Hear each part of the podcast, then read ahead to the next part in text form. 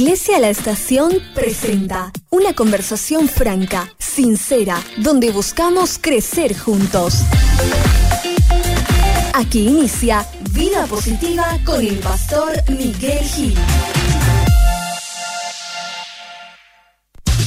Ven al lugar que Dios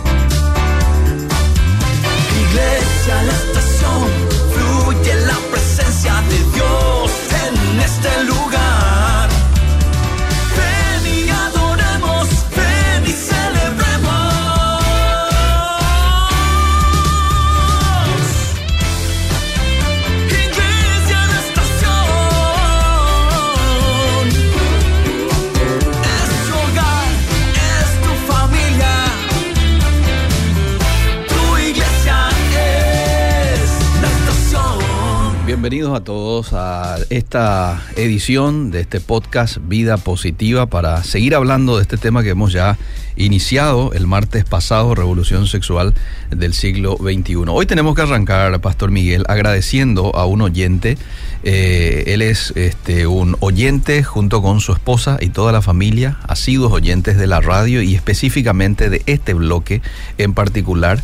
Agradecido con Dios por el ministerio del Pastor Miguel, el mío, y aquí nos envió incluso una, una tarjetita, ¿verdad? Que dice Pastor Miguel y Eliseo, gracias por bendecir nuestras vidas con el mensaje del Evangelio. Que Dios les bendiga siempre, con cariño, Enzo y Nati. Es un flor de merienda, Pastor Miguel. ¿eh? Espectacular. Buenas tardes primero a la audiencia, Liceo. ¿Qué tal? ¿Cómo Ya compartimos en el Facebook Sí. el- la programación de hoy. Sí. Pido que compartan también para que puedan llegar a más personas.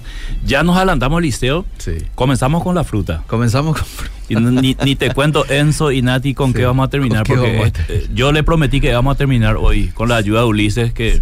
nos da una buena mano para terminar con esta, yo diría, una caja de merienda, Liceo. Sí, es una caja de merienda que contiene un poco de todo. ¿eh? Tiene jugos, tiene chipita que aquí ya estamos comiendo, tiene fruta, como tres o cuatro frutas. Facturas. Tiene facturas, tiene empanadita, chocolate. Y un sobrecito, Liceo. ¿Un sobrecito? Sí. ¿Ah, sí? Me pareció ver un sobre ahí. Ah, bueno, eso Para yo- Liceo Rolón decía. Vaya. Bueno, yo quiero agradecerle muchísimo, agradecidos aquí al aire con Enzo y con Nati. ¿eh? Hasta aquí llegaron para traer esta canasta de merienda este, bien nutrida que nos está sirviendo muchísimo aquí en Mesa de Trabajo para abordar este tema eh, que así como ya lo decías, Pastor Miguel, nos va a llevar probablemente el siguiente martes también para seguir Probablemente. desarrollando. Gracias a mi parte también a Enzo y Nati que personalmente nos entregó la merienda. Sí. Esto Eliseo va a ir a otro martes por la sencilla razón de que al dar los fundamentos bíblicos va a crear un poco de quizás conflicto Mm. eh, para aceptar o creer esto. A mí inclusive cuando estudio el Antiguo Testamento me, me cuesta mucho hilvanar el tema espiritual al Nuevo Testamento, porque parece que son distintos eh, libros, pero es la continuación, es la revelación completa. No hay nada en el Antiguo Testamento que contradiga al Nuevo y viceversa. Y yo quiero, quiero dar un poco de, de repaso a la introducción que dimos el martes pasado. Sí. Entender que este, cuando Dios separa las naciones, Mm. y lo voy a explicar un poco más hoy, dijimos el, el martes pasado, Génesis 11, la. Torre de Babel, Sí. ahí Él toma a la nación de Israel como suyo, se convierte en el Dios de esa nación.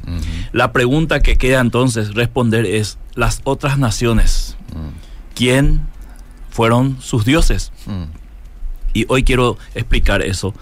Evidentemente, ya lo habíamos dicho el martes, que las otras naciones quedaron bajo entes espirituales, divinidades, eh, entre comillas y en minúscula, dioses, demonios, de los cuales surgieron prácticas demoníacas que fueron tentación para Israel, por lo cual Dios prohibió al pueblo de Israel eh, imitar esas, digamos, esos rituales y esos comportamientos y dio una serie de leyes morales, sanitarias, leyes de santidad, para que Israel sea distinto a las demás naciones. Porque el, el objetivo de Dios con Israel era que Israel sea luz a las naciones, Sí. igual que hoy nosotros como iglesia. Entonces, quiero arrancar, Eliseo, esta segunda parte y te pido por favor que leas el Salmos 11.3 para nosotros ubicarnos en el siglo XXI con esta revolución sexual que no es casualidad, sino causalidad Mm, y que no es nuevo, mm. es muy antiguo y hoy lo vamos a demostrar. Si fueren destruidos los fundamentos, ¿qué ha de hacer el justo? Si fueren destruidos los fundamentos, ¿qué ha de hacer el justo? Los fundamentos, ¿qué son los fundamentos del liceo? La familia es un fundamento Sí. que Dios creó, el matrimonio, la sexualidad, todo lo que Dios creó hoy están en peligro de destrucción. Entonces, nosotros debemos reflexionar como iglesia qué está pasando en esta revolución sexual que vemos. ¿Por qué? La pregunta es ¿por qué? ¿Por qué lo sexual? ¿Por qué esa, esa, esa obsesión, digamos, de transformar el sexo? De, está bien que lo hagan, eso no hay ningún problema. Yo creo que siempre hubo. Mm. Pero ¿por qué obligarnos a aceptar? Mm. Esa es la pregunta. ¿Por qué hacer de esto una política de Estado? ¿Por qué hay dinero detrás de esto? Porque hay dinero, Eliseo, y no lo digo yo, lo dicen especialistas que han investigado mucho más que yo el tema. Sí. Hay dinero de por medio, hay una agenda Mm. a cumplir. Entonces quiere decir que esto no es casualidad. Eh, hay algo detrás de esto y debemos descubrirlo como iglesia para entender en qué situación estamos viviendo ante esta, eh, digamos, ante esta propuesta del siglo XXI en la parte sexual. Entonces, en la iglesia primitiva, Eliseo, eh, un argumento para entender la veracidad del cristianismo en, en siglos pasados era, puedes saber que es verdad al ver nuestras vidas. Mm, Esa era la máxima. mm, Puedes saber qué es verdad al ver nuestras vidas. Hoy esto cambió. Hoy el mundo cristiano, el cristianismo dice, no me mires a mí, mira a Jesús. O sea, se quitó esa responsabilidad del testimonio Mm. porque es más fácil que la gente mire a Jesús, perfecto, Sí. que a nuestras vidas. Entonces, ahí comenzamos a tener un problema en este siglo XXI porque la cosmovisión y los argumentos del cristianismo han cambiado tanto que ya no es el testimonio una veracidad para la gente del mundo, sino tiramos, eh, digamos, sobre Jesús esa responsabilidad, quedando nosotros libres de cualquier error o libres de cualquier comportamiento que nos puedan comprometer. Entonces, hoy ya no se habla de una era cristiana, sino hoy estamos hablando de la era post-cristiana. Mm. Hay una, digamos, una batalla espiritual por erradicar el cristianismo de la Correcto. cultura mundial. Y esto no es de ahora, esto ya viene de siglos pasados, por lo menos tres siglos atrás. Se viene trabajando para erradicar el cristianismo y poco a poco nos damos cuenta que naciones que eran cristianas 100%, como Estados Unidos, un ejemplo, Sí. ha entrado en una decadencia y esa decadencia viene eh, por consecuencia a Latinoamérica, una, una, un continente, digamos, muy espiritual, muy cristiana, con sus errores y horrores, pero al fin muy creyente y también comienza a afectarnos esa parte. Entonces, para combatir las inmoralidades en el Antiguo Testamento, eh, las inmoralidades sexuales en Israel, Dios recurrió a mandamientos drásticos, Eliseo, Mm. y radicales. La idea era eh, o santidad o inmoralidad. No había término medio. O, o hay una santidad o se van toda la inmoralidad. Entonces el mal uso de la libertad del ser humano sigue siendo la razón por la cual Dios debe juzgarlo. Y yo sé que este, el- el- la libertad del ser humano siempre es un tema teológico de discusión. Para mí no hay duda, Eliseo, que el ser humano tiene libertad o tenía libertad antes de la caída y después de la caída. Eso es evidente por sentido común leyendo la Biblia. Uno se da cuenta que este, la Biblia nos lleva al, al, digamos, al punto en que nosotros nos damos cuenta, el ser humano finalmente tiene que tomar una decisión. Es un tema de discusión, ¿por qué? Porque muchos creen que esa libertad no sirve para lo bueno, solamente para lo malo. Eso es discutible, Eliseo, lo vamos a discutir en uno de estos martes. Sí. Entonces, por ejemplo, para Agustín Laje, conocido politólogo, Sí. hace poco estuvo por Paraguay, Sí. este tema de la revolución sexual y toda la ideología de género es una consecuencia de la izquierda, Mm. ¿verdad? Pero para César Vidal, historiador y teólogo, esto es una agenda globalista Y es mucho más que una cuestión de izquierda porque según él también el- el- en España, por ejemplo, el centro derecha apoyó esto. Y para que vamos a irnos lejos, aquí en Paraguay, claramente nos damos cuenta por algunos eh, congresistas que no son de izquierda que están dispuestos a apoyar esto. ¿Cierto? Sí. Inclusive personas que de trasfondo cristiano católico están, vamos a decir, coqueteando con esta cuestión de apoyar esta agenda globalista del cual habla Vidal. La pregunta a responder hoy, Eliseo querido, es, ¿y para nosotros la iglesia qué es esto que está ocurriendo? Esto se ha vuelto un programa global a través de la Unión Europea y la ONU que han desembolsado eh, millones de dólares o euros para que esto se lleve a cabo sí o sí. Según César Vidal, hay personas pervertidas detrás de esto y da nombres inclusive. Eh, yo no lo voy a dejar hoy porque eh, quiero que la gente vaya a, a YouTube y, Investigar, sí. y vea Sí. eh, la exposición de él. Él- Quiero que él se haga responsable de eso, ¿verdad? Porque solamente al publicar mi flyer para Facebook ya me creó problemas, ¿verdad? Al usar una imagen LGTB. Entonces, eh, César Vidal dice que esto es, digamos, una un inicio de una perversión que está financiado con un con una propuesta y un fin claramente definido. O sea, hay una agenda detrás de sexualizar y pervertir el mundo, especialmente partiendo de los niños. Hay un objetivo. Hay un objetivo eh, y esto vamos a ver qué relación tiene con la Biblia y qué tiene que ver la iglesia aquí. Entonces, esto es la expresión abierta y manifiesta de Génesis capítulo 3. Tenemos que volver allá para entender, hay que ir a la raíz del tema para entender que esto no es nuevo ni es algo de sorprender. La serpiente dice ahí a Eva, Mm, ustedes si comen el fruto o si comes el fruto, serán como Dios. mm, Esa palabra, seréis como Dios, es lo que ha originado en la mente de Eva y lógicamente de Adán esa expresión de que soy libre para hacer lo que yo quiero mm. y aspiro a ser como Dios. Sí. En pocas palabras, voy a ser mi propio Dios, voy a hacer mis propias leyes, voy a tomar mis propias decisiones y yo voy a considerar qué es lo que bueno, qué es lo que es bueno y qué es lo que es malo. Eso sería, en términos eh, resumidos, el pecado original. Sí. El querer ser como Dios y apuntar a ser, eh, vamos a decir, eh, la autoridad máxima de toda decisión. Entonces, hay un abuso de la libertad que Dios ha dado al ser humano y todo lo que sea agradable a los ojos del entendimiento, entonces debo consumirlo. Por eso dice la palabra, vio Eva que el, el- el- el fruto era agradable y codiciable para alcanzar sabiduría y tomó esa decisión de comerlo. Sí. Es decir, la motivación fue lo que yo estoy viendo que es bueno para mí, sin importar lo que Dios dice, yo lo quiero consumir. A esto también se refiere la parte sexual que vamos a ver más adelante. Entonces, eh, esto ofreció eh, Eva a Adán y Adán consintió. Y no es que la mujer solamente pecó porque después Pablo dice entró el pecado por un hombre y no dice por una mujer. Entonces, algunas manifestaciones que observamos hoy en el siglo XXI. En 1983, John Dunphy, eh, un humanista secular, escribe en un diario humanista lo siguiente: Estoy convencido de que la batalla por el futuro, 1983, Eliseo serían 39 30 años atrás. 39 años atrás. Sí. ¿Está bien? Sí. Estoy convencido de que la batalla por el futuro de la humanidad debe ser librada y ganada en el aula de las escuelas públicas por maestros que perciben correctamente su papel como proselitistas de una nueva fe, una religión de la humanidad que reconoce y respeta la chispa de lo que los teólogos llaman divinidad en cada ser humano.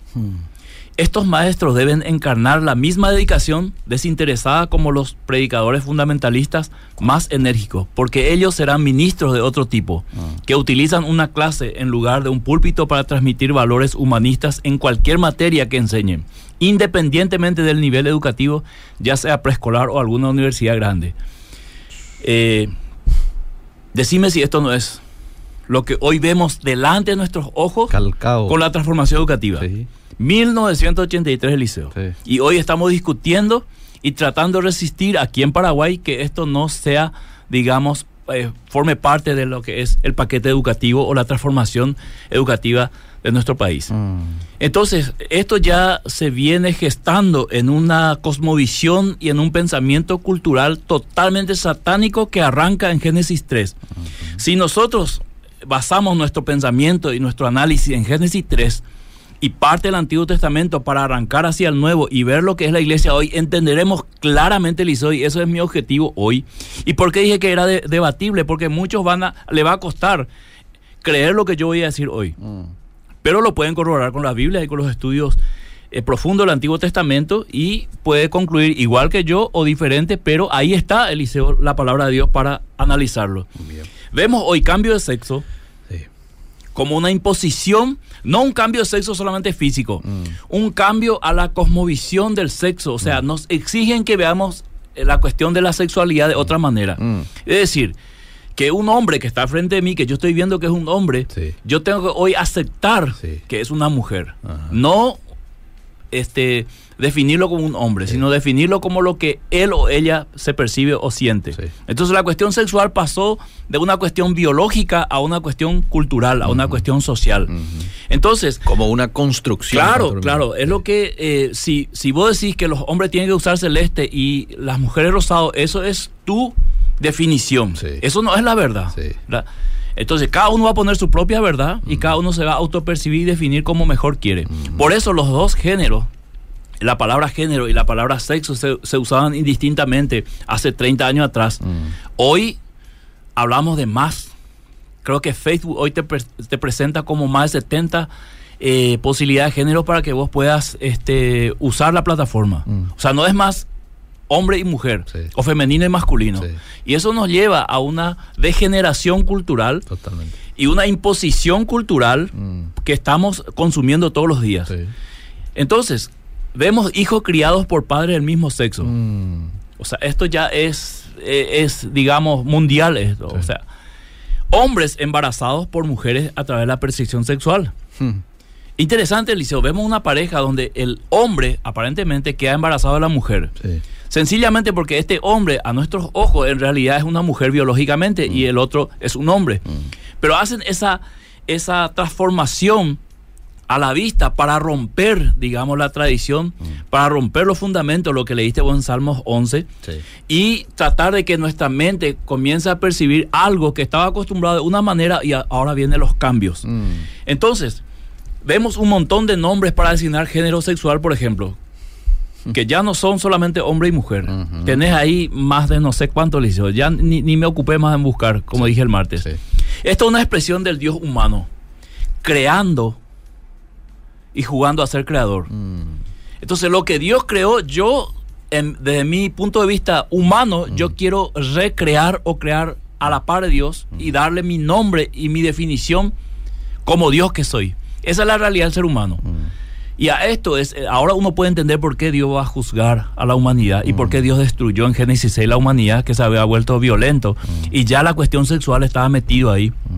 ¿Por qué? Porque los hombres piadosos se empezaron a juntar con mujeres y los hombres piadosos empezaron a practicar cosas que no les estaba permitido por la regla que el Señor había puesto en sus corazones y esto comenzó a degenerarse y Dios tuvo que ponerle fin y recomenzar todo con Noé que halló gracia a los, a los ojos de Dios porque vivía piadosamente.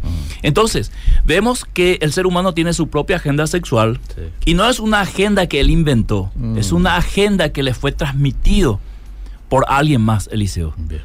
¿Cómo fue transmitido la idea de desobedecerle a Dios por la serpiente? En conclusión, en esta primera parte, detrás de todo esto, si volvemos a Génesis 3, Mm. está quién? Satanás. La serpiente. Sí. Claro, exactamente. Eso no significa que el hombre sea inocente, Mm. sino el hombre es culpable de cambiar al Dios o los mandamientos de Dios por lo que ha dicho la serpiente. Por eso es culpable y va a ser juzgado. Entonces es un desafío directo a Dios y es una descripción de Romanos capítulo 1 que Pablo dice eh, en ese sentido del pecado y la culpabilidad del hombre. La pregunta del millón es, ¿por qué una revolución sexual? Mm. ¿Por qué el sexo en, en pleno siglo XXI? ¿Por qué no es otra cosa? Claro. ¿Por qué es la obsesión allí? La sexualidad es la manifestación del plan de Dios para la identidad. O sea, vos sos hombre Sí. porque Dios te creó hombre. Ajá. Entonces, ahora viene la revolución sexual del siglo XXI a cambiar la identidad Mm. que Dios te dio por una identidad que... Yo puedo eh, elegir. Claro que vos podés elegir, y vos identificarte con lo que vos querés, Mm. no con lo que Dios te ha dado. Entonces, si Dios me hizo hombre y yo me quiero autopercibir mujer, Sí. Mm. entonces cambio la identidad. Es, una, es un desafío directo a Dios y a la identidad que Él nos ha dado. Entonces, varón y hembra los creó, pero ahora hay mucho más que varón y hembra. Esa identidad sexual o la degeneración del mismo liceo es la demostración del poder del ser humano en su depravación moral y esto no es nuevo. Entonces, en el Antiguo Testamento toda actividad de depravación sexual tenía que ver con los rituales de culto. Mm. Y aquí comenzamos a entrar a la parte espiritual. Las orgías, rituales homosexuales, prostitución sagrada, etcétera, todo tenía que ver con culto a dioses. Mm. Entonces, todo este trasfondo de depravación y revolución sexual tiene un aspecto espiritual. Mm. Y hay una división clara entre los que están a favor de esto y los que estamos en contra. Hay una definición social, hay una definición política, educativa, todo lo que quieras, pero más allá de eso hay una definición espiritual. ¿Y cómo entender esto, Liceo querido? A partir de Génesis 11, donde el ser humano crea su propia, digamos, su propia comunidad, construye una torre Mm. y dice, nosotros vamos a construir, vamos a vivir acá y vamos a llegar hasta el cielo y vamos a tener un nombre que va a sobrepasar todo nombre. Mm. Yo te pregunto, ¿quién es el que piensa siempre así? Que su nombre va a ser por sobre todo nombre. Satanás. Dios, no Dios. Ah, bueno. Inclusive en el Nuevo Testamento dice para que en el nombre de Jesús to- se Sí, doble toda rodilla. sí. El nombre era muy importante en el Antiguo Testamento. Entonces ellos querían poner su propia identidad, como ahora, en esta revolución sexual, y tener una comunidad, como la comunidad que estamos viendo de la perversión sexual, y alcanzar sus ideales como la Torre de Babel. ¿Qué hace Dios? En ese momento separa, Mm. confunde las lenguas y toma a Israel como pueblo, y el resto de- del pueblo, de los pueblos, quedan a merced de quién. Y para eso te pido que leas Deuteronomio capítulo 32, versos 8 y 9. Y aquí entramos ya en el pantano bíblico que esperamos salir hoy o el próximo martes. Y esperamos que la audiencia pueda entender. Voy a tratar de ser un poco técnico y un poco también, eh, digamos, eh, muy sencillo en la explicación para que lo puedan entender. Mm. Génesis 32, 8 y 9. Cuando el Altísimo hizo heredar a las naciones, cuando hizo dividir a los hijos de los hombres, estableció los límites de los pueblos según el número de los hijos de Israel, porque la porción de Jehová es su pueblo, Jacob, la heredad que le tocó. Esa parte de la porción Mm, que leíste del hijo de Israel Sí. está en discrepancia en las traducciones del liceo. mm, ¿Y por qué está en discrepancia? Porque en otras traducciones se traduce como hijo de Dios. ¿Podrías leer entonces esa parte como hijo de Dios? eh, según el número de los hijos De Dios. de Dios. En otra parte dice según el número de los ángeles de Dios. Ah, Entonces, si nosotros quitamos Mm. hijo de Israel, quedaría la parte espiritual. mm, Quedaría como que fue repartido entre ángeles caídos o espíritus, mm, ¿verdad?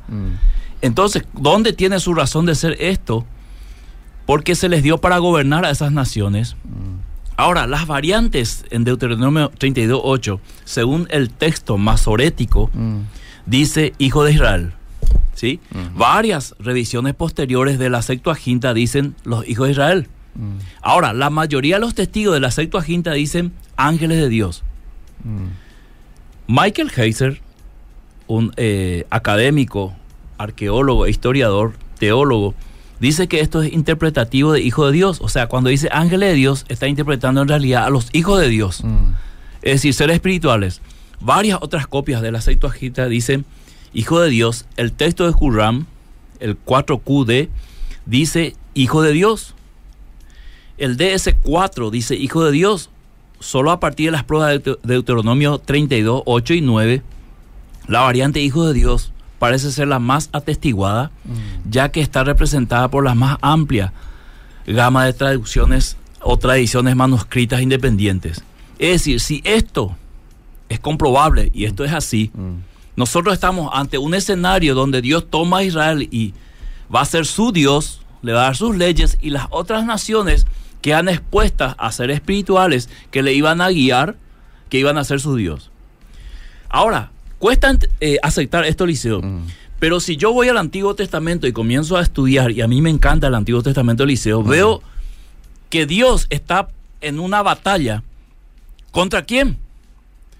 contra otros dioses. Claro. Que Dios está salvaguardando su pueblo. ¿Contra quién? Contra los ídolos Mm. o las prácticas de los pueblos paganos hacia sus Mm. ídolos. ¿Quiénes son esos ídolos? Los demonios.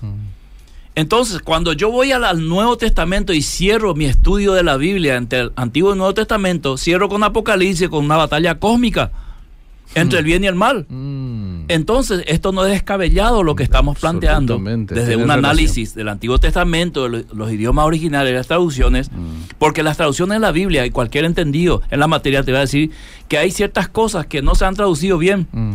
Que se le han puesto otras palabras que le da otra connotación. Pero si vamos a los originales encontramos un cambio en el sentido. Mm. Entonces, Eliseo querido, quiero que leas Daniel capítulo 10 ahora. ¿Cómo no? Y Daniel menciona la ley de Moisés en, en varias partes de su libro. Quiero que leas Daniel capítulo 10, versos 12 y 13. Sí. Leo. Entonces me dijo, Da- entonces me dijo, Daniel, no temas, porque desde el primer día que dispusiste tu corazón a entender y a humillarte en la presencia de tu Dios, fueron oídas tus palabras, y a causa de tus palabras yo he venido. Mas el príncipe del reino de Persia se me opuso durante 21 días, pero he aquí Miguel, uno de los principales príncipes, vino para ayudarme y quedé allí con los reyes de Persia. Ahí no es tan claro, Eliseo, pero quiero que leas el versículo 20 y 21 ahora, del mismo capítulo de Daniel, capítulo 10, 20 y 21. Él me dijo, ¿sabes por qué he venido a ti? Pues ahora tengo que volver para pelear contra el príncipe de Persia, y al terminar con él, el príncipe de Grecia vendrá. Pero yo te declararé lo que está escrito en el libro de la verdad, y ninguno me ayuda contra ellos, sino Miguel, vuestro príncipe. Está hablando de Miguel en un contexto espiritual, Mm. porque Miguel es un arcángel principal. Entonces, la presencia de Miguel se- no se debe a otra cosa, sino a una lucha, a una batalla espiritual. Y este príncipe de Persia y príncipe de Grecia, en ese contexto se puede entender que es una dimensión espiritual para lo cual Miguel fue enviado. Claramente, Sí. ¿verdad? Entonces, toda la historia de Israel en el desierto muestra que la lucha ha sido en el ámbito espiritual Mm. y que las prácticas de los pueblos paganos estaban incitadas y dedicadas a los demonios. Pero ¿de dónde sacaste esto, pastor? Volvamos a Deuteronomio capítulo 32 y quiero que leas los versículos 16 al 18. En el capítulo 32 Dios está mostrando a Israel que hubo una división de las naciones y él escogió su porción a Israel para ser su Dios. Los demás, para quienes pasaron entonces, versículo 16 y 18 de 32 de Deuteronomio. Le despertaron a celos con los dioses ajenos, lo provocaron a ira con abominaciones, sacrificaron a los demonios y no a Dios, a dioses que no habían conocido, a nuevos dioses venidos de cerca que no habían temido vuestros padres. De la roca que te creó te olvidaste, te has olvidado de Dios tu creador. Hasta ahí. Entonces está claro que en esta batalla espiritual, donde tiene que ver el componente sexual, tenía que ver claramente con entidades demoníacas. Y las cuestiones sexuales eran administradas de una manera ritual y una manera de ir en contra de lo que Dios estaba diciendo a Israel e incitar a Israel a justamente violar las leyes morales de Dios, a lo cual Dios tenía que dar castigos severos para que el pueblo no caiga en esto. Hmm. Entonces, vemos definida la batalla espiritual y por qué la parte sexual es muy importante. Porque tenía que ver con ritos sexuales, prostitución, eh, eh, prostitución sagrada, en los cuales ya estaba involucrado el homosexualismo. Mm. Y esto cualquier homosexual que defiende el homosexualismo tiene que aceptar que ah, eh, existía la prostitución sagrada y existía homosexualismo en, esa, en esos rituales. Mm. Entonces, esta incitación a violar, a meter la inmoralidad dentro, digamos, del contexto del pueblo santo de Dios, no es nuevo, Liceo. Mm. Y nosotros vamos a ver a medida que avanzamos en este siglo que lo mismo está ocurriendo hoy, que no es una historia nueva, Mm. es una historia antigua que se repite con nuevo ropaje. Mm. Entonces, como ejemplo, números capítulo 25, versículo 1 al 9, rapidito, Liceo, no sé cómo vamos con nuestro tiempo, pero quiero escuchar también a la audiencia Sí. qué opina. Tenemos 15 minutos. Ok, vamos, vamos a dedicarle un 5 7 minutos más y terminamos. Número 25, ¿verdad? Sí, versículo 1 al 9. 1 al 9. Dice, moraba Israel en Sittim y el pueblo empezó a fornicar con las hijas de Moab, las cuales invitaban al pueblo a los sacrificios de sus dioses y el- Ahí, ahí, para un ratito. Sí. a los sacrificios de sus dioses. Sí. ¿A qué invitación está hablando? No una invitación de vamos al culto a cantar. Claro. Una invitación sexual. Sí. Una invitación a prostituirse, a, a una orgía, Mm. a salir de esa santidad que Yahvé había dicho a su pueblo establecido, a ir al otro extremo. Mm. ¿Verdad? Seguí nomás, Liceo, querido. Eh, y el pueblo comió y se inclinó a sus dioses. Así acudió el pueblo a Baal peor, y el furor de Jehová se encendió contra Israel. Y Jehová dijo a Moisés: Toma a todos los príncipes del pueblo y ahórcalos ante Jehová delante del sol, y el ardor de la ira de Jehová se apartará de Israel. Entonces Moisés dijo a los jueces de Israel: Matad cada uno a aquellos de los vuestros que se ha juntado con Baal peor. Y aquí un varón de los hijos de Israel vino y trajo una madianita a sus hermanos a ojos de Moisés y de toda la congregación de los hijos de Israel, mientras lloraban ellos a la puerta del tabernáculo de reunión. Y lo vio Finés, hijo de Eleazar, hijo de, del sacerdote Aarón, y se levantó en medio de la congregación y tomó una lanza en su mano y fue tras el varón de Israel a la tienda y lo alanceó a ambos, al varón de Israel y a la mujer por su vientre. Y cesó la mortandad de los hijos de Israel y murieron de aquella mortandad veinticuatro mil. Entonces Jehová habló a Moisés diciendo, Finés, hijo de Eleazar, hijo del sacerdote Aarón, ha hecho apartar mi furor de los hijos de Israel, llevado de celo entre ellos, por lo cual yo no he consumido en mi celo a los hijos de Israel. Hasta ahí, Eliseo querido. ¿Qué estaba haciendo Dios? Mostrando las consecuencias drásticas de desobedecerle e ir en pos de ídolos. Sí. De dejar las leyes morales e ir en pos de la inmoralidad. Mm. Por eso uno cuesta entender cómo Dios va a mandar a asesinar. Mm. Era lógico, Eliseo querido, que si los dioses ofrecían placer por el mal, la respuesta de Dios sería que ese mal tenía una consecuencia o tendría una consecuencia gravísima. Y esto no ha cambiado con la gracia. Las consecuencias del pecado siguen siendo graves eh, de parte de Dios.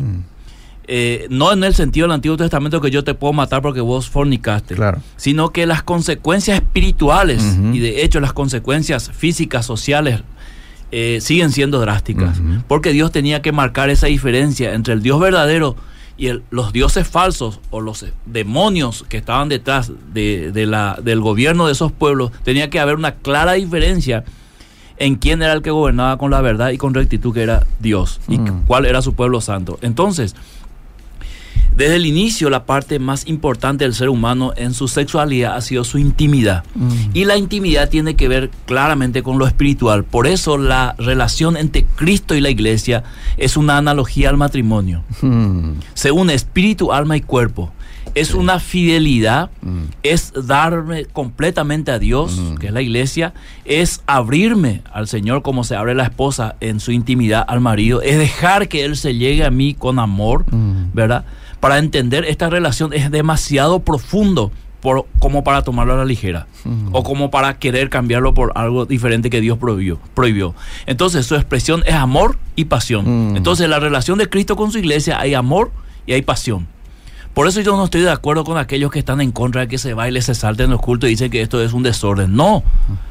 La pasión que uno siente tiene que expresarlo, Eliseo. Claro. Siempre respetando algunos límites. Pero no puedes prohibirle a un hermano que baile, que dance, que cante, que alce las manos. Mm. ¿Verdad? Quizás es un tema para otro martes. Pero cuando donde hay pasión y hay amor, eso se puede fusionar y puede surgir algo increíble como lo describe el libro de Cantares. El punto central Hmm. es que lo prohibido, sensual e íntimo, como el sexo liceo, debe ser transgredido y volver lo opuesto de parte del enemigo. Es decir, a algo no prohibido, Mm. que sea algo permitido, Mm. como lo hacían los, los pueblos paganos. Sí. Segundo, algo sensual debe ser el motor de todo sin restricciones. Mm. Cuando Dios dice, sí, la parte sensual va a tener una restricción, Mm. va a ser solamente dentro del contexto del matrimonio. Mm. Ahora viene toda esta ideología de género y toda esta propuesta del siglo XXI y nos dice, no, no va a haber restricción. Si vos querés hacer, hacelo. Sí. Si lo sentí, hacelo. Sí, Si los niños quieren Claro, hacer ya. entonces lo íntimo ahora debe ser liberado para ser público, que es lo que estamos viendo delante de nuestros ojos. La parte sexual, que era algo muy íntimo, ahora se vuelve público. Mm. Es una política pública, Sí. eh, querido Eliseo. Sí. Entonces el mundo necesita manifestar a su Dios, el Dios de este siglo, que se inclina hacia una violencia sexual como siempre lo ha hecho. Es decir, violenta la sexualidad que Dios le dio al ser humano. Y lo vemos a través de esos cultos de dioses paganos al cual Israel fue tentado y muchas veces cayó Eliseo querido. Mm. Entonces esto es una cuestión espiritual y debe ser confrontado con argumentos que destruyan esas fortalezas y con una santidad que demuestre esa diferencia. ¿Cómo la iglesia puede confrontar esta revolución sexual Mm. destruyendo sus argumentos?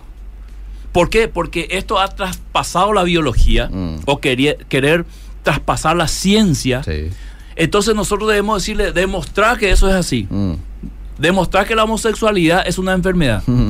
Demostrar que uno nace Siendo con un gen sí. homosexual. Mm.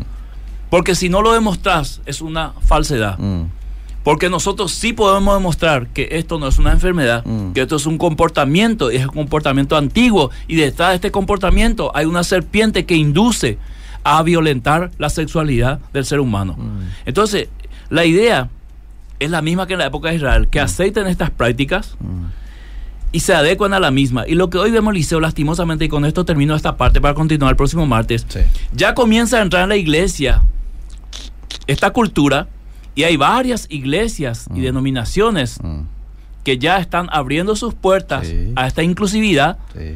y diciendo, si hay amor, si hay fe Mm.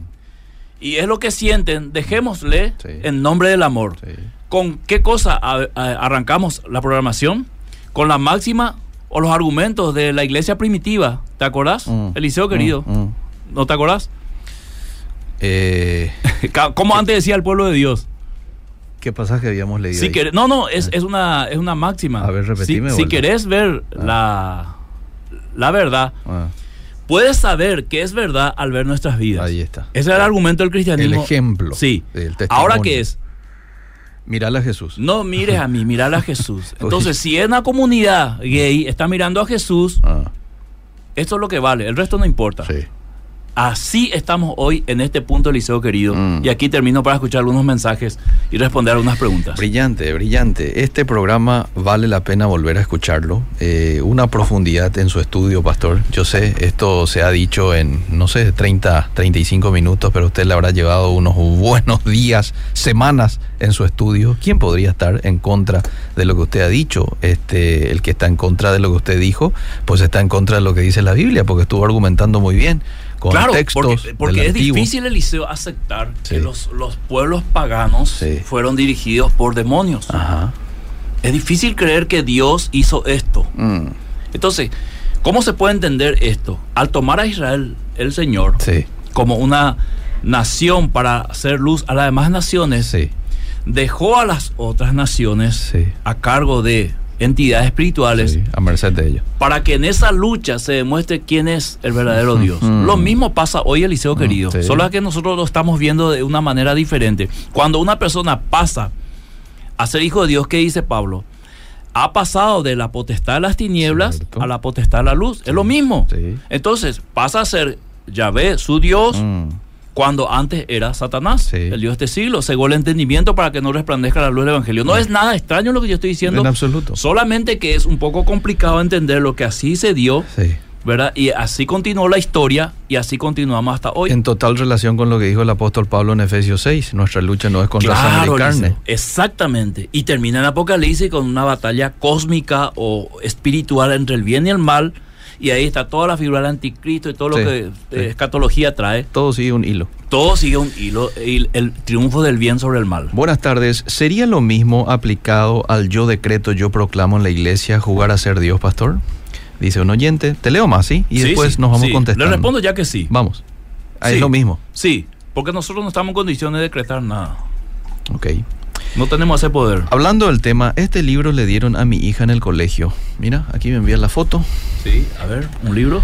Es un libro, mira la sombrillita. Acá en Paraguay eso Acá es. en Paraguay es. Mira. Totalmente abierto, Liceo. Aprender a amar. Sí. Están unos niños jugando y, Y uno la de banderita ellos- del arco iris. Uno de ellos tiene una, parece como una sombrillita Sí. eh, del color del arco iris.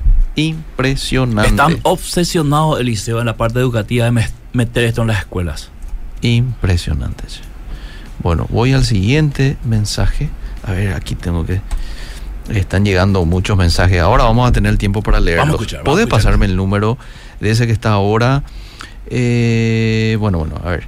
Voy al siguiente. Dice bendiciones. Gracias al pastor Miguel por tocar estos temas sumamente importantes para nosotros como padres. Eh, a ver qué más. Dice.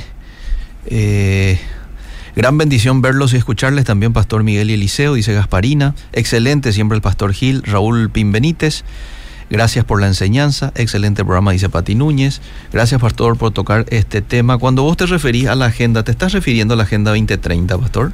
A toda agenda Eliseo. Mm. La agenda 2030 es uno de ellos. ¿En dónde está metido En este tipo de cosas? Eh, sí, porque la Agenda 2030, si uno lo analiza, tiene cosas muy buenas, Sí. muy válidas. Yo que amo la naturaleza, que amo los animales, que defiendo lo que es la creación de Dios, la- yo estoy a favor de muchas cosas, Sí. pero otras no. ¿Cuál es la trampa? En que dentro de esa agenda, Meten cosas. claro, Eliseo, y, y- y ha sido así todo el tiempo. Mm. De que se inventó la agenda a, a- a partir del 2000 para adelante, Mm. siempre fue así. Mm. Ahora es más agresivo inclusive. Sí, sí, totalmente. Eh, ayer me comentaron que a una niñita de 8 años su compañerita le dijo que quería ser su novia y le reprendió en el nombre de Jesús. Bueno, pero a veces los chicos dicen nomás también, ¿verdad? Este, hay que Dicen manejar lo que un poco. escuchan, Eliseo, Eh. y lo que consumen. Bueno, Normalmente un chico que tiene celular Mm. cons- es- consume videos y en todos, casi todos los videos, un 99% contiene aspectos sexuales Mm. pornográficos y cambia el sentido del lenguaje. No Porque quiero- la idea de hipersexualizar a nuestros niños adolescentes. yo no quiero minimizar la cuestión, sino que escucho nomás a veces que los niños dicen cosas pero sin pensar, hacen volar su imaginación, pero bien podría ser también lo que usted está diciendo. Pero ¿sabe por qué? Sí. Vos y yo y la mayoría no, no fuimos afectados en nuestra época por Mm, esto. mm. Porque teníamos unos padres que nos mostraban claramente nuestra identidad sexual. Esto es así, esto Y es no así. había una batalla tan abierta en aquella época como ahora. Cierto. Pero ahora los padres deberían reforzar su educación sexual en casa, Ah. no esperando que eso lo hagan la- las instituciones educativas, en casa. Esa identidad deben reforzar, porque ahora sí la batalla es totalmente abierta, Liceo. Mm, mm. Eh, la misma pregunta, o sea, la, la misma persona que preguntó eso de los ocho años de su compañerita, ¿está yendo hacia el lesbianismo? Pregunta. La nenita. esta. A esa edad no todavía, Ah. pero hay peligro, Eliseo. Si no fortalece ella la identidad de mujer de su hija Mm. y le da los aspectos cognitivos, culturales, espirituales de la identidad que Dios le dio, Mm. hay un peligro. Mm. ¿Por qué? Porque en todos los estudios sobre homosexualismo, la mayoría coinciden que el ambiente ha afectado. Ajá. Hay un, un componente ambiental fuertísimo que afecta eh, en la cosmovisión de aquellos que hoy optaron por ser homosexual. A mediano y largo plazo, la iglesia debe trabajar enfocada en la instrucción de nuestros niños. Eso va a ayudar a salvar sus vidas de estas agendas agresivas para arrastrarlos detrás de toda la inmoralidad propuesta abiertamente, dice Jorge Escobar. Eliseo querido, Mm. hay un llamado al liderazgo. Una de mis preocupaciones, Eliseo, es el liderazgo aquí en nuestro país. Mm. Eh, a dejar cuestiones, digamos, no luego secundarias, Eliseo, terciarias Mm. del aspecto espiritual de la enseñanza bíblica y enfocarse en lo que es la enseñanza de la palabra de Dios. Mm. Dejar las cuestiones de la prosperidad Mm. y todas estas cuestiones proféticas que no, no dan Nos contribuyen mucho. no, ahora. no ponen fundamento, Eliseo. Sí. Eh, no, y, yo no digo una cuestión de crítica directa y total, sino ciertos aspectos. Y, e invitarle al liderazgo de, nuestra, de nuestras iglesias, los que están escuchando, que profundicen la Biblia Mm. y puedan predicar a partir de ahí lo que Dios quiere que prediquemos. Mm. Porque hay cosas que no necesitamos predicar. Sí, La prosperidad no necesitamos predicar, Eliseo. sí, sí. Porque si Dios te va a prosperar, igual te va a prosperar. Sí, señor. Porque si está la ley de la generosidad en tu corazón, Mm. sí o sí Él te va a prosperar. Eso Mm, está ahí. No mm. hace falta el, el resto de historia, Liceo, Mm, querido. totalmente. Qué abierta está y qué clara está la campaña aquí, por ejemplo, de Estados Unidos en torno a todo esto con Sí. el embajador que nos enviaron, Sí, Pastor Miguel, lastimosamente. ¿verdad? Este, eso es sin duda alguna un mensaje claro de Estados Unidos al mundo. Sí. Este, y todo lo que se daba en días, días pasados con las premiaciones. No sé si te enteraste en la Casa Blanca que Sí, le sí. premiaron a una eh, mujer trans, ¿verdad? Y demás. y Son qué decir esas- la parte deportiva, Liceo. También. Cómo ha ingresado ese cambio de, en la sexualidad, en la percepción de lo que es un deporte. O sea, hoy un, un hombre se puede autopercibir mujer y competir en esa rama Sí, y ganar lejos. sí, Y nadie dice nada. totalmente. ¿Verdad? Totalmente. Estamos totalmente invadidos, Liceo. Sí, sí, sí, sí. Y es hora de reaccionar de manera sabia y espiritual. Mm. Como Dios quería que reaccione Israel. Mm. O sea, ¿en qué sentido? Dios quería que Israel reaccione Y la única manera de reaccionar era como lo que vos leíste. Sí. Mátenlo a todos. Mm. Pero qué Dios cruel. ¿verdad? No, no es crueldad. Si nosotros miramos a los pueblos paganos dirigidos por, estas, por estos entes espirituales, Sí. ellos hacían una estatua de hierro llamado Moloch y ponían, los, el pueblo traía y sus hijos ponían ahí. Mm. Luego tocaban tambores fuertísimos para que no se escuche el llanto de los niños cuando están siendo quemados. Uf. ¿Entendés? Como cuando alguien va a matar un, un chancho. Mm. Me acuerdo de mi mamá cuando íbamos a matar chancho ponía la música fuertísimo, Mm. porque el, el ruido era, el grito era impresionante. Entonces, a eso, a eso llamamos violencia Mm. sin causa. Mm. Eso es adoración. Lo que Dios hacía era una consecuencia al comportamiento de Israel para volver a encaminarlo a lo recto. Claro. Entonces, bajo ningún sentido, cuando los ateos dicen que Dios es un criminal, que Dios es un violento, Mm.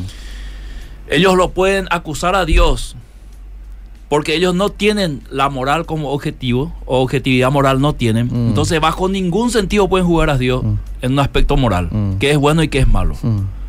Sencillamente sus argumentos caen por el piso porque yo no te puedo juzgar a vos si sos un buen empleado o no de Obedira si yo no sé Claro. las descripciones de tu tarea. Claro. Entonces Totalmente. no tengo parámetros para juzgar. Sí. ¿Entendés, querido Liceo? No tenés parámetro. Exactamente. Tengo una vecina que hace poco murió su mamá y tiene 13 años y le dijo a mi hijo que es su amigo que ella es lesbiana. ¿Cómo le puedo ayudar? 13 años. A la vecina. ¿Cómo le puedo ayudar a la vecina? Tiene que, tiene que hablar con ella. Hay que ver por, de, de dónde ella cree o cuándo se dio esa creencia de que ella es lesbiana. Mm. ¿En qué momento? ¿Alguien abusó de ella? Mm. ¿Alguien le metió eso en la cabeza? ¿Alguien le toqueteó? ¿Alguien le incitó a eso? Porque todo tiene una raíz, querido Liceo. El fin de semana anterior se llevó a cabo una reunión ecuménica con un misionero luterano donde están organizando reuniones donde dicen que Jesús se juntaba con las prostitutas samaritanas, en conclusión los excluidos de la sociedad. Es un peligro más a tantos. Eh, participaron gays, trans, etcétera, alabando el nombre de Dios. Esa es una moneda de dos caras, Liceo. Mm, Si alguien dice, Jesús se juntó con prostitutas personas eh, en ese momento discriminadas, eso es cierto. mm, Eso es cierto. Sí. Pero nunca en ninguna parte del Nuevo Testamento alguien va a encontrar que Jesús apoyó pecado. mm, A la mujer le dijo claramente, cuando fue sorprendida en adulterio, vete y no peques más. mm. No le dijo solamente vete, no, no le dijo solamente ni yo te condeno, vete y no, No peques peques más. más. Mm. ¿verdad? Entonces, hay que ver la gente discriminada en aquella época, en qué sentido de haber discriminado. ¿verdad? Mm. Por ejemplo, un Mateo fue discriminado por estar al servicio, como judío, al servicio del Imperio Romano. Un saqueo. No estaba siendo discriminado porque tenía un comportamiento sexual antisocial. Claro, claro. Eh, O sea, veamos la Biblia a la luz de lo que tenemos que ver. No Mm. solamente veamos lo que nos conviene ver, Mm. como muchos hacen lastimosamente, querido Eliseo. Estamos ante una batalla espiritual. Estamos ante Y una hay batalla que espiritual. hacer frente, pero en, en todos los en todos los ámbitos, ¿verdad? Ahora, el para que esto no sea tan, eh, diríamos, fatídico en esta tarde, Sí. al ver la historia Mm. de Israel, de Génesis 3 para adelante y terminar con Apocalipsis, siempre Dios se impuso. Mm, a ver. Es decir, que toda esta revolución sexual Mm. va a terminar en algo. Mm. ¿Cuál va a ser ese algo? Una derrota catastrófica de esta agenda globalista. Gloria a Dios. Porque esto es lo que nos muestra la Biblia, cuando los dioses querían imponerse a Israel, por más que Israel cometía errores, Mm. otra vez Dios les defendía y destruía esas naciones con sus dioses. Y se imponía como el Dios verdadero con su pueblo Israel, que hoy es la iglesia. Ya sabemos cómo va a terminar esta batalla. Con el Sabemos, pero hay que pelearla. Hay que pelearla, sí señor. En todas las batallas que Dios mandó a Israel, eh, hizo que ellos peleen. Y nosotros tenemos que volver a abordar este tema el próximo El martes. próximo martes. ¿sí? Si Dios lo permite. Gracias, pastor. Hasta el próximo martes. Seguimos. Vida Positiva fue presentada por Iglesia La Estación. Esperamos los sábados a las 19 horas Red Juvenil y los domingos 8.30 Culto Dominical.